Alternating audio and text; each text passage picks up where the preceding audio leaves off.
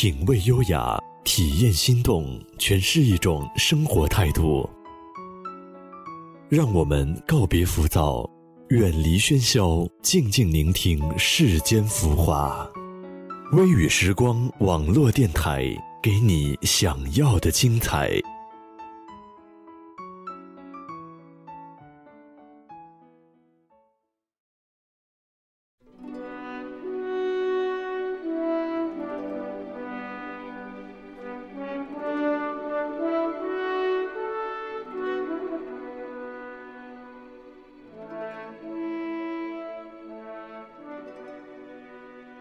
大家好，我是小一，欢迎收听《人物百科》。本节目是由百度百科以及微雨时光电台联手打造的名人传记类节目。在我们的节目中，你可以听到历史上各个领域内的名人故事，带你了解名人身后的世界。今天的节目，我要给大家介绍的是中国现代伟大的文学家、思想家和革命家鲁迅。鲁迅，一八八一年农历八月初三，生于浙江绍兴城内东昌坊口，原名周树人，字育才。鲁迅是其投身五四运动后使用的一个笔名。因为影响日盛，所以人们习惯称之为鲁迅。鲁迅早年曾留学日本，五四时期提倡新思想、新文化、新道德。一九一八年五月十五日，鲁迅在《新青年》杂志上首次以鲁迅为笔名，发表了文学史上第一篇白话小说《狂人日记》，成为新文化运动的主力军。推进了现代文学的发展。一九二七年后定居上海，领导中国左翼作家联盟，粉碎国民党文化围剿。鲁迅以笔代歌，奋笔疾书，战斗一生。横眉冷对千夫指，俯首甘为孺子牛，是鲁迅一生的真实写照。鲁迅先生的著作、译作、书信等。是留给后世的珍贵的文学遗产和精神财富。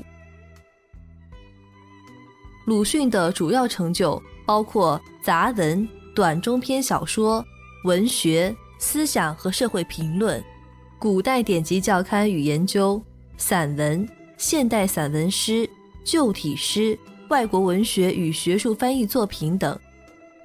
他对于五四运动以后的中国社会思想文化发展。产生了一定的影响，飞升世界文坛，尤其在韩国、日本思想文化领域有极其重要的地位和影响，被誉为二十世纪东亚文化地图上占最大领土的作家。一八九三年，伴随着鲁迅祖父下狱，周家陷入困顿，年幼无罪的鲁迅生平第一次尝受到了艰辛和白眼。十五岁时，父亲重病，作为长子，出入于当铺和药铺之间，为挽留父亲的生命，忍辱负重，打落牙齿往肚里吞的经历，让鲁迅刻骨铭心。这期间，他看清了世人的真面目，这些无疑有重要的影响。十六岁，父亲去世，巨大的悲痛和对庸医巨大的痛恨之余，鲁迅对治病救人、除人痛苦。产生了强烈的渴望，这也影响了他以后选择职业。鲁迅在《呐喊》的自序中说：“有谁从小康之家而坠入困顿的吗？我以为在这途路中，大概可以看见世人的真面目。我有四年多，曾经经常，几乎是每天出入于制铺和药店里，年纪可是忘却了。”总之是药店的柜台正和我一样高，制铺的是比我高一倍。我从一倍高的柜台外送上衣服或首饰去，在五灭里接了钱，再到一样高的柜台上给我久病的父亲去买药。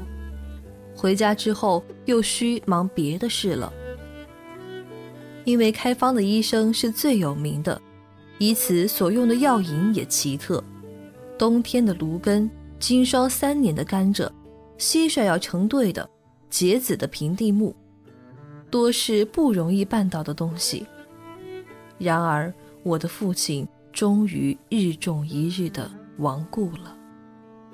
这些经历成为他人生的出发点，也使他终生不能忘怀。不向恶势力低头的性格贯穿了鲁迅的一生。鲁迅在晚年谈到身后事时说：“损着别人的牙眼，却反对报复，主张宽容的人，万物和他接近。”谈到他的论敌，他对许广平说：“让他们怨恨去。”我是一个都不宽恕的，所以毛泽东在评价鲁迅时说：“鲁迅先生的骨头是最硬的，他没有丝毫的奴颜和媚骨。”也正是这不屈的性格，使他有分明的爱憎，使他有“横眉冷对千夫指，俯首甘为孺子牛”的傲岸精神。读鲁迅的小说，开始会感到阴冷。譬如祥林嫂，那么一个健康而勤快的农妇，怎么会在习俗的偏见与众人的冷酷之中沦为乞丐，最后死得不明不白？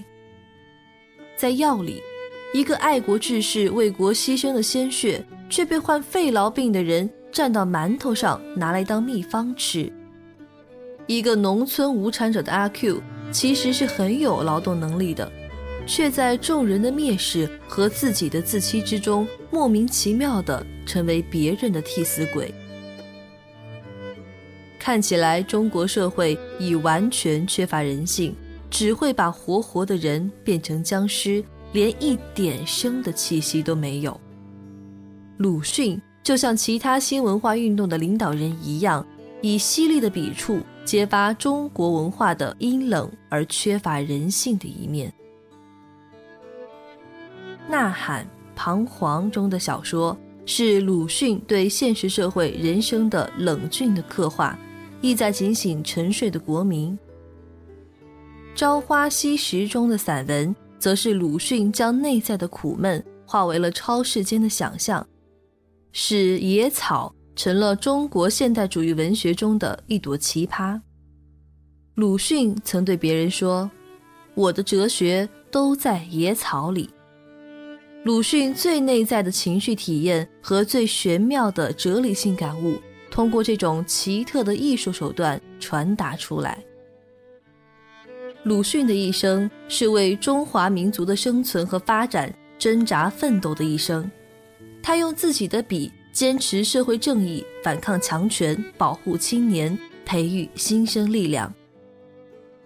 他反对国民党政府。对共产党人和进步青年的血腥镇压，参加了左翼作家联盟和中国民权保障同盟，写下了《为了忘却的纪念》等一系列充满义勇正气的文章。鲁迅是有超越性的思想家，尽管去世几十年，但他当年所思考、所焦虑的问题，直到今天还是新鲜的。近百年来，有那么多知识分子，但对中国文化了解最深入的鲁迅可能是第一人。是鲁迅发现了中国和中国人，特别是中国传统文化中衍生遗留的一些问题弊病，现在还大量的存在于社会中。鲁迅的出现是个奇迹。他是我们民族精神普遍溃败时的中流砥柱，把中国的病根看得清晰彻底，这是鲁迅的伟大。